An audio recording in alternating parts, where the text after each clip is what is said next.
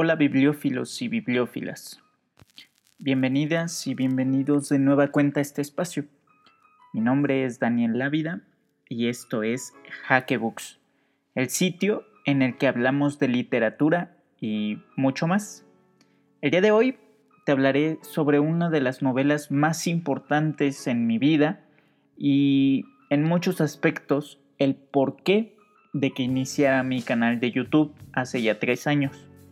El libro del que te hablaré hoy es Los Detectives Salvajes del México-chileno español Roberto Bolaño, uno de los autores latinoamericanos más sonados en los últimos años y del que hace poco la editorial Penguin Random House adquirió toda su obra. Así que Comencemos hablando sobre los personajes principales dentro de esta fascinante historia. Los personajes principales son dos. Uno es Arturo Velano, de nacionalidad chilena y poeta, y el segundo es Ulises Lima, mexicano y también poeta. Es importante que durante todo el proceso de lectura de los detectives salvajes sepamos que el eje central son, es la poesía, la literatura tal cual, pero más enfocado en la poesía. Ahora, ellos dos, tanto Arturo Velano como Ulises Lima, son los fundadores del realismo visceral o real visceralismo o visceralismo un movimiento poético con el que van en contra de todo lo ya establecido y que busca volverse en vanguardia dentro de la literatura latinoamericana. Ellos se dedican a boicotear todos los actos literarios que pueden e incluso ir a todos los talleres literarios que pueden para boicotearlos o para reclutar a jóvenes poetas en sus filas. La novela está compuesta en tres partes. Dos de ellas son narradas a primera persona en forma de diario por Juan García Madero, un joven huérfano, estudiante de derecho y amante de la poesía que desde el primer párrafo, desde, desde que nosotros abrimos los detectives salvajes y leemos el primer párrafo, ella forma parte del realismo visceral.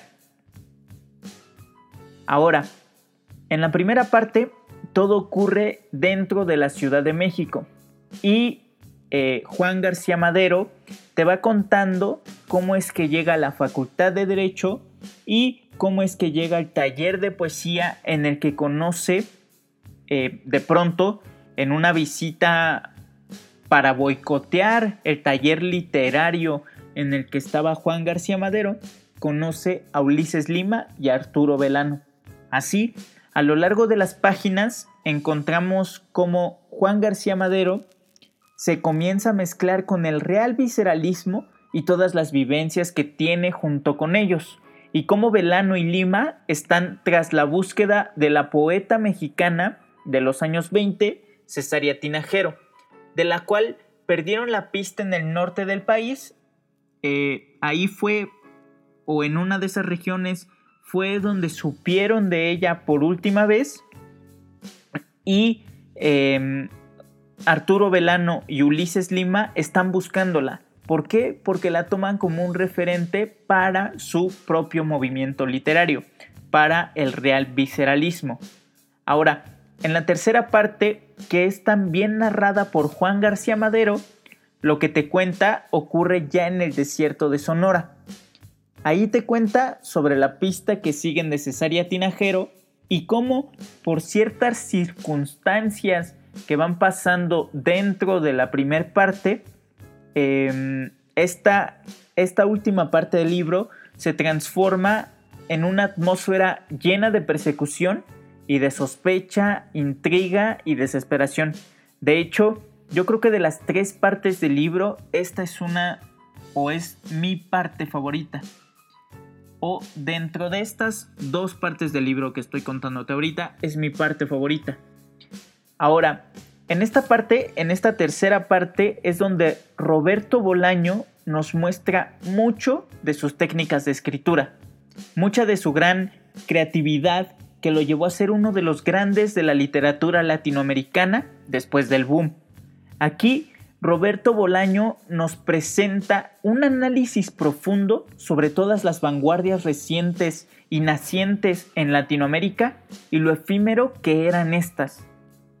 Entonces, es una obra que lleva un contexto más allá de las líneas que nosotros estamos leyendo.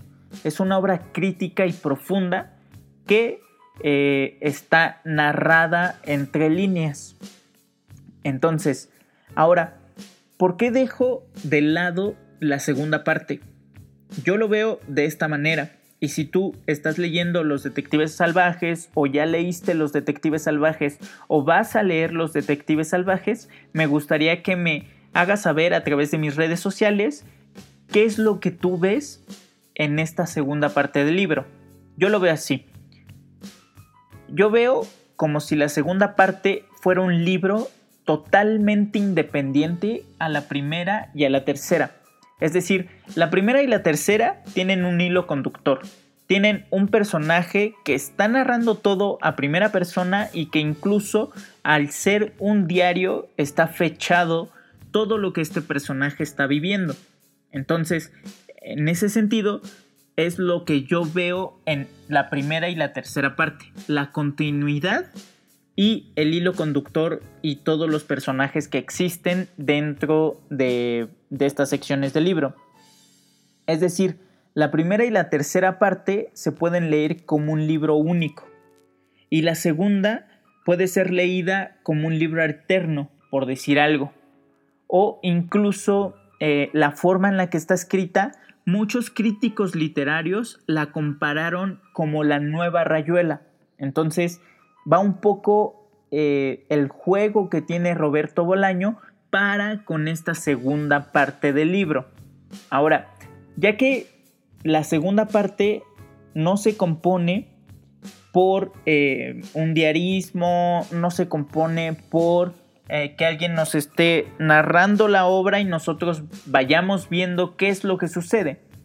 Más bien, esta segunda parte eh, se compone por una serie de monólogos o declaraciones ¿Qué hacen las personas que conocieron a Arturo Velano y a Ulises Lima desde 1976 hasta 1996.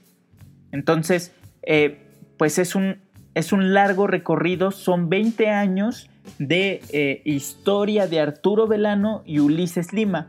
Y aquí nos cuentan todo lo que es del realismo visceral y de la literatura latinoamericana en toda esa época. Aquí podrás ver su andar por diversos países, en diversas regiones como Sudamérica, Centroamérica, Europa, Medio Oriente, incluso África, que son em, las regiones en los que poco a poco van pasando todas las historias y en lo que algunas personas eh, llegaron a ver a nuestros detectives salvajes, Arturo Velano y a Ulises Lima. Ahora, como lo decía hace un momento, los personajes que aparecen dentro de esta parte del libro dan diversas declaraciones sobre Arturo Velano y sobre Ulises Lima. Estas declaraciones se componen por 52 personajes que narran sobre nuestros detectives salvajes y que aparecen de forma aleatoria, por decir algo, dentro de la forma en la que está estructurada esta parte. Entonces, estos personajes carecen de dar un argumento sólido dentro de la novela.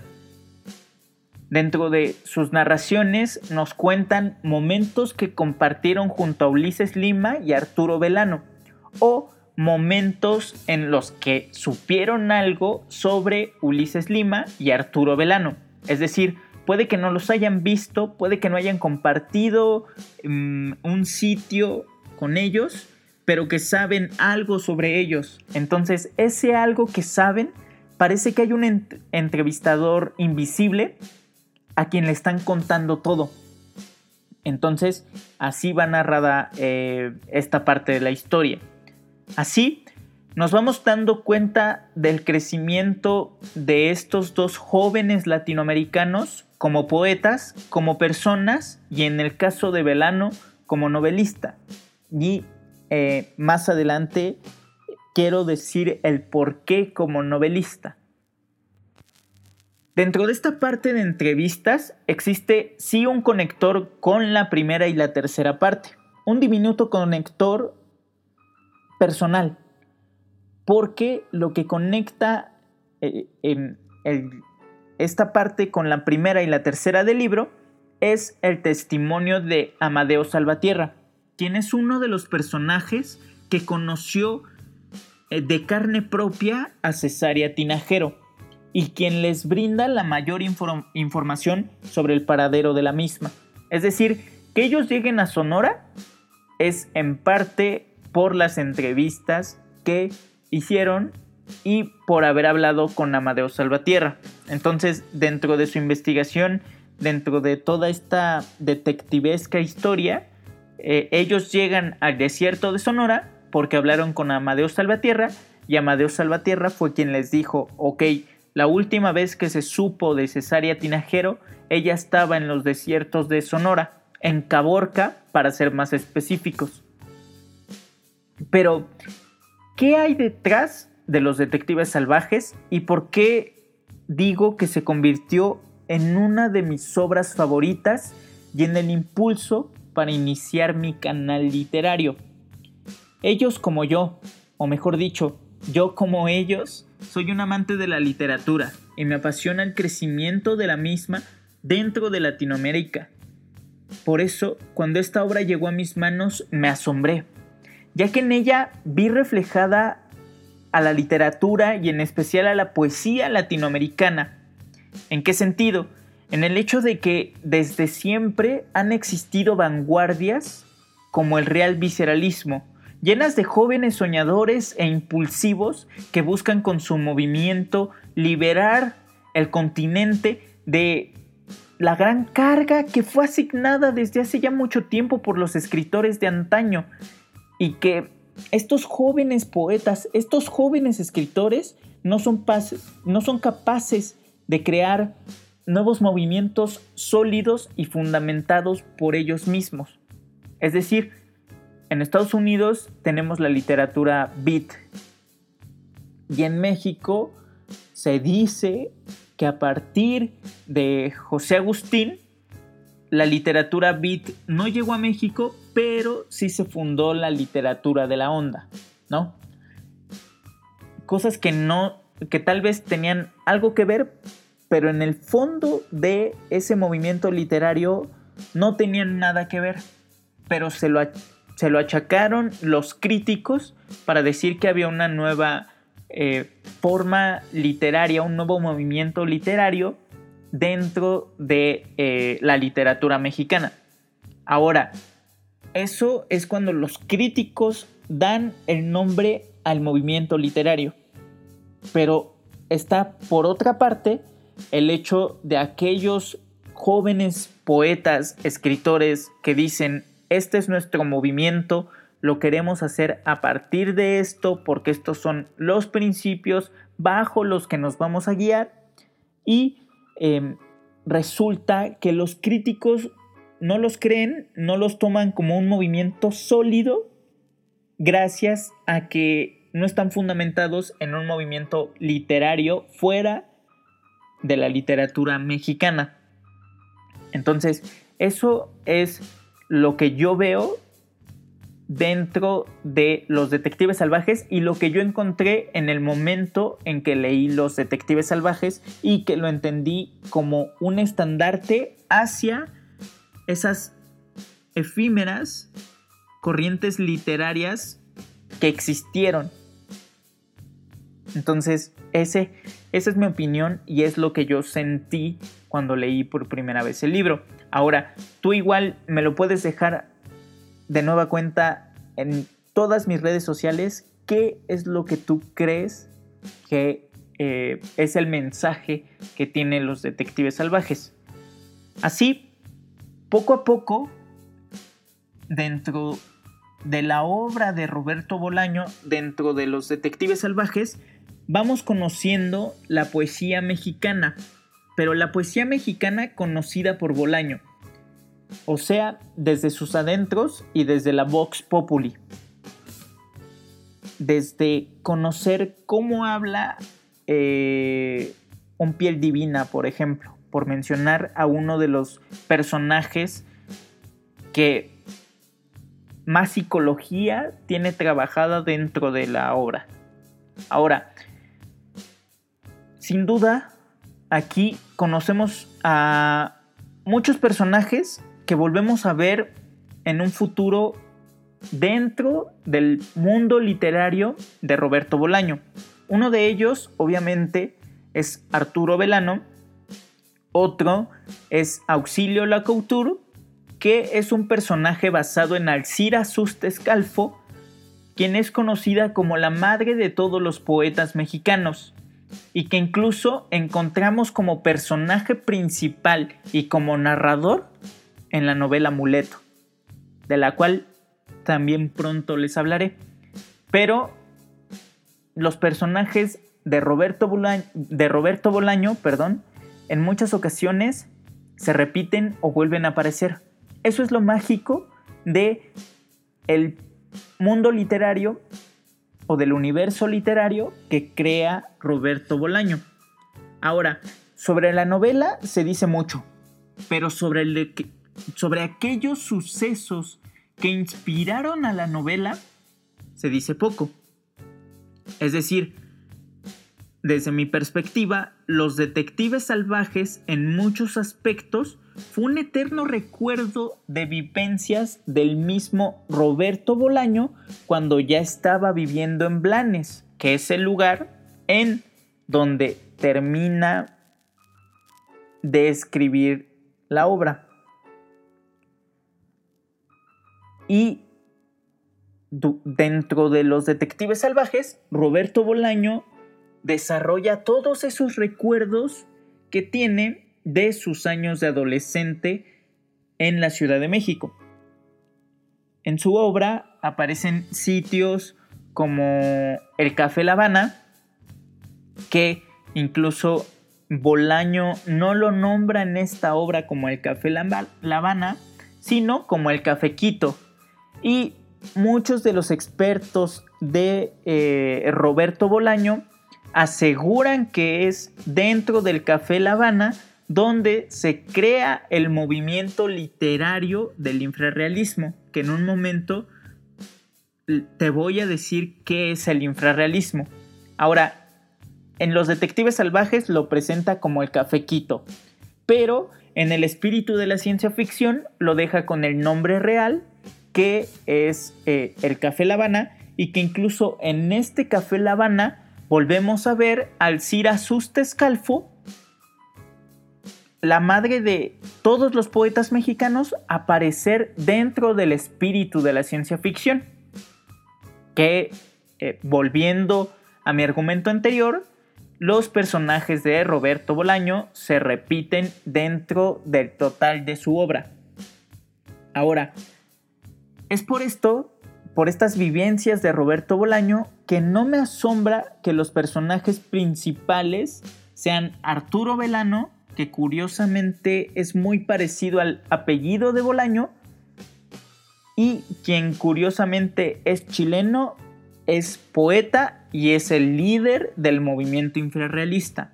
Y el otro que es Ulises Lima, quien curiosamente es mexicano y en la vida real se podrían eh, pasar como Roberto Bolaño, Bolaño perdón, y Mario Santiago Papasquiaro. O eh, con su nombre real, que es José Alfredo Sendejas Pineda.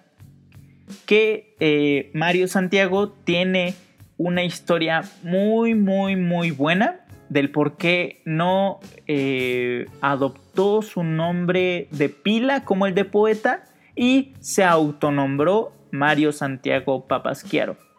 Ahora, ellos juntos, Mario Santiago y Roberto Bolaño, fundaron el movimiento literario denominado infrarrealismo, con el que buscaban volarle la tapa de los sesos a todo lo ya establecido y cuyo manifiesto apareció en 1976 a manos del propio Bolaño.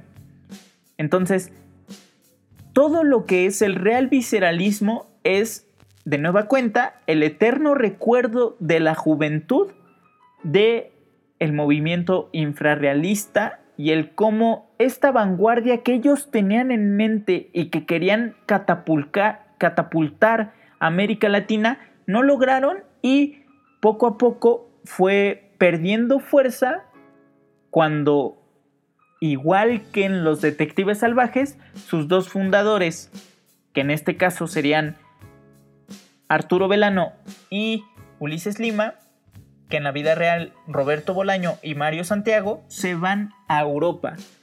Y por esto mismo digo, siguiendo la huella de Arturo Velano hasta convertirse en novelista, que es lo que le pasó en la vida real a Roberto Bolaño se fue a Europa y en Europa descubrió que la poesía era suya, pero que él no iba a ser de la poesía.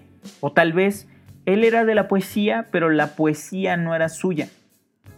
Entonces comenzó a escribir obras como eh, La senda de los elefantes, como em, Los detectives salvajes, como el espíritu de la ciencia ficción, como la pista de hielo, en donde dejó de lado la poesía, dejó de lado, porque jamás abandonó, dejó de lado la poesía para comenzar su carrera como novelista. Ahora, Los Detectives Salvajes fue ganadora del premio Herralde de Novela en el año 1998, año en el que Mario Santiago lamentablemente falleció en un accidente de tránsito. Y es que Mario Santiago, Mario Santiago, perdón, Roberto Bolaño lo describe como un personaje único, como el poeta poeta, el verdadero poeta, quien pasaba todo el tiempo sumergido en la poesía y quien murió por lo mismo, por ir concentrado en un poema, en un libro, y así cruzaba las calles e incluso años antes de su muerte había tenido un accidente de tránsito que lo dejó cojo por el hecho de ir leyendo sin fijarse al cruzar en las calles. Cosa que le pasó por segunda ocasión, pero en esa segunda ocasión lamentablemente no sobrevivió. Posteriormente, ya que Los Detectives Salvajes fue terminado y recibió el premio Herralde de novela, un año después consiguió el premio Rómulo Gallegos en 1999. Y hace poco, cuando Alfaguara tomó posesión de toda la obra de Bolaño, esta novela junto con otras como 2666 o La literatura nazi en América o La pista de hielo fueron republicadas y algunas otras fueron algunas otras inéditas fueron lanzadas, como es el caso de El espíritu de la ciencia ficción. Incluso por el espíritu de la ciencia ficción se creó una atmósfera tan fuerte que eh, se le llamó como la trilogía mexicana de Roberto Bolaño, en donde está Los Detectives Salvajes, 2666 y El espíritu de la ciencia ficción. Y son estas tres obras en donde se habla mucho o se conoce mucho del cariño que Roberto Bolaño tuvo por México. Porque incluso en algún momento, cuando lo llegaron a invitar a dar conferencias, a dar entrevistas, a hacer presentaciones del libro, él decía que no, y en algún punto Juan Villoro le preguntó por qué no regresaba a México. Y Roberto Bolaño, en forma de burla, le decía que si regresaba se iba a morir aquí. No se sabe si por el hecho de que se iba a quedar hasta que muriera o por el hecho de que en ese momento ya tenía la enfermedad del hígado, ya sabía que necesitaba un trasplante y posiblemente creía que regresar aquí iba a acelerar eh, ese camino para llegar a la muerte, ¿no? No se sabe. Ahora, eh, pues con esto ya te conté un poco acerca, de los detectives salvajes. Espero y te haya gustado esta reseña. Espero que te animes a leer Los Detectives Salvajes y si ya lo leíste, que animes a alguien más a que lea Los Detectives Salvajes o que tú te des una oportunidad de releer este libro. Es una gran obra. Incluso podrías ver algunas cosas que yo no vi dentro de los detectives salvajes o tal vez con lo que te dije ahorita tengas otra perspectiva del libro y decidas volver a leerlo. Y si es posible, por favor, si es posible, lee las obras completas de Bolaño, desde su poesía, sus cuentos, su novela y sus em, columnas cuando estuvo en entre paréntesis. Si te gustó esta reseña, puedes compartirla con tus amigos dentro de eh, redes sociales, obviamente con tus amigos lectores y con tus amigos lectores o no lectores, pues también posiblemente se animen a leer el libro. Y cualquier comentario, sabes que lo puedes dejar en mi página de Facebook. Ya tenemos eh, página web, entonces también puedes ir a la página web por si quieres encontrar em, más reseñas en forma de, lectura o por si quieres ver los videos que tengo en mi canal de YouTube. Ya no es necesario que entres a YouTube, busques el canal, puedes entrar directamente a la página de internet que es hackebooks.com y en este espacio tú puedes encontrar todo lo que he trabajado en los últimos años desde el primer canal de YouTube hasta ahora y también puedes encontrar ahí eh, mis cuentos. Entonces, si te interesa, ahí está la página, ahí me puedes dejar comentarios y sabes que nos estaremos escuchando en una próxima ocasión. Y gracias por estar conmigo de nueva cuenta en un viaje a la ficción. Bye.